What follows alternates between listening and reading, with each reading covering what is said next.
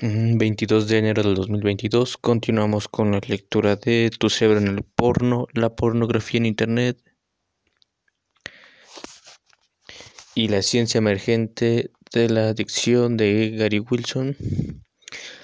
Eh, en el capítulo 2, Querer enloquecerse.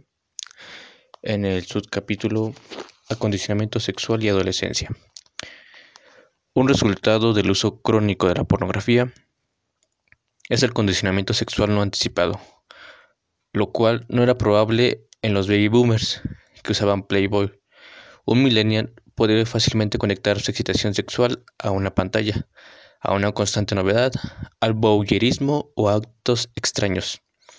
En el peor de los casos, eventualmente necesita tanto el contenido del porno como la entrega en un clic para lograr una erección o mantener la excitación. excitación. Y como habíamos mencionado antes, estos audios tienen bastantes errores porque solo se graban una vez. Antes de dejarlo me costó mucho trabajo bajarme. En realidad tuve que cerrar los ojos e imaginar un flujo constante de porno para llegar al clímax. Más o menos estaba usando el cuerpo de mis amigas para ayudarme a masturbarme. Después de una larga racha sin porno, podía llegar al clímax fácilmente sin pensarlo. Fue un milagro, fue la mejor sensación de la historia. Las noticias sobre el uso de la pornografía juvenil tienden a centrarse en el aprendizaje consciente. Asumen que todo lo que tenemos que decir a los adolescentes es que el porno no es como el sexo real y que todo irá bien. Este remedio ignora los efectos inconscientes de ver porno. Al mismo tiempo, el joven James está aprendiendo conscientemente que las mujeres aman la eyaculación en sus rostros. Puede estar aprendiendo inconscientemente que la eyaculación en los rostros de las mujeres lo excita sexualmente. Este tipo de aprendizaje inconsciente y condicionado tiene lugar hasta cierto punto cada vez que encuentra el porno emocionante.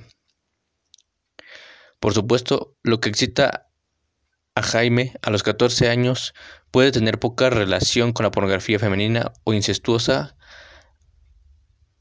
al que graduó a los 16 años.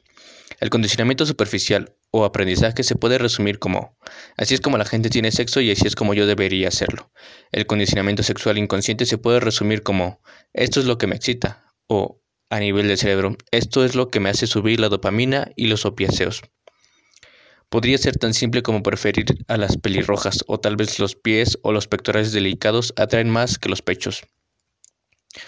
Como quiera que surjan nuestras preferencias, nuestro cerebro evolucionó para registrar lo que nos excita y sensibilizarnos a ello.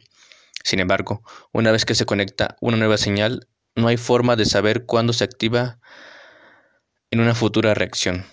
Así como el perro de Pavlov aprendió a salivar al timbre, los usuarios de porno de hoy en día pueden aprender a conectar estímulos inesperados a sus erecciones.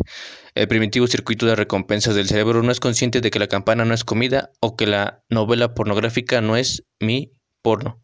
Su axioma es simplemente despertar, lo quiero. Ya en 2004, los, los investigadores suecos informaron que del 99% de los hombres jóvenes habían consumido pornografía y más de la mitad consideraba que había tenido impacto en su comportamiento sexual. Como ya se ha mencionado, un estudio realizado en 2016 encontró que el 49% de los hombres reportaron haber visto porno que no les había interesado anteriormente o que alguna vez consideraban asqueroso. Curiosamente, el 20% de los participantes también dijeron que usaban el porno para mantenerse mantener la excitación con su pareja. Incluso si estás viendo porno doméstico y no has desarrollado ningún fetiche inducido por el porno, el tema de cómo te diviertes puede tener repercusiones. Te estás entrenando para el papel de Bowyer o para necesitar algo más excitante para exprimir hasta la mínima gota de dopamina o para buscar y buscar la escena adecuada para el clímax. ¿Se masturba en posición de joroba o mira su smartphone en la cama antes de dormir? Cada una de estas señales o disparadores encienden el circuito de recompensas con la promesa de sexo. Eso no es sexo. Las células nerviosas entonces solidifican estas asociaciones con la excitación al brotar nuevas ramas para fortalecer las conexiones. Resultado, puede que al final tengas que ser un mirón, hacer clic en el nuevo material, usar el porno para dormir o buscar el final perfecto para hacer el trabajo. Una de las principales tareas evolutivas de la adolescencia La pubertad hasta aproximadamente los 24 años es aprender todo sobre el sexo, tanto consciente como inconscientemente. Para lograr esto, el cerebro altamente maleable del adolescente se conecta a las señales sexuales del entorno. Los adolescentes conectan las experiencias y la excitación de manera mucho más rápida y fácil que los jóvenes adultos lo harán unos años después. Los adolescentes son especialmente vulnerables porque sus circuitos de recompensa están en sobremarcha. En respuesta a la novedad de Internet, sus cerebros producen picos más altos de dopamina, pero se aburren más fácilmente. Este efecto es exagerado en los usuarios problemáticos de pornografía. Sus cerebros también son más sensibles a la dopamina y producen más delta FOSB para recordar y repetir.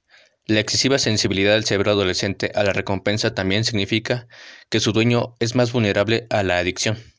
Los estímulos pueden sacudir el mundo de un adolescente de una manera que no lo hará un cerebro adulto, y esto apareció incluso en los escáneres cerebrales cerebral de jóvenes usuarios de pornografía, en un estudio de Cambridge de 2014. Esta realidad neuroquímica prepara a los cerebros jóvenes, instándoles a definir el sexo de acuerdo con lo que ofrece el mayor zumbido sexual. Si eso no es lo suficientemente aterrador, recuerde que un proceso de escultura natural reduce las opciones de un adolescente para la edad adulta. El cerebro realmente se encoge después de la edad de los 12 años a medida que miles de millones de conexiones nerviosas son podadas y reorganizadas. El principio de usarlo o perderlo gobierna cuáles son las conexiones nerviosas que sobreviven, dejando a nuestro héroe con las respuestas bien afinadas a la vida. Así, el cerebro de un adolescente puede condicionarse profundamente a la pornografía en Internet con una facilidad sorprendente, de tal manera que el sexo real eventualmente se siente como una experiencia extraña para algunos. Y bueno, aparece una imagen del crecimiento y la poda. Em, en la primera infancia hay ciertas conexiones, en la adolescencia temprana hay bastantes conexiones y en la adolescencia tardía em, hay conexiones como intermedias entre la primera infancia y la adolescencia temprana. Una vez que se forman nuevas conexiones, los cerebros de los adolescentes se aferran fuertemente a estas asociaciones. De hecho, nuestros recuerdos más poderosos y duraderos surgen en la adolescencia, junto con nuestros peores hábitos. A los 20 años, nuestro adolescente puede no estar exactamente atascado con el conocimiento sexual en el que cae durante la adolescencia, pero puede ser como una profunda rutina en su cerebro difícil de ignorar o reconfigurar.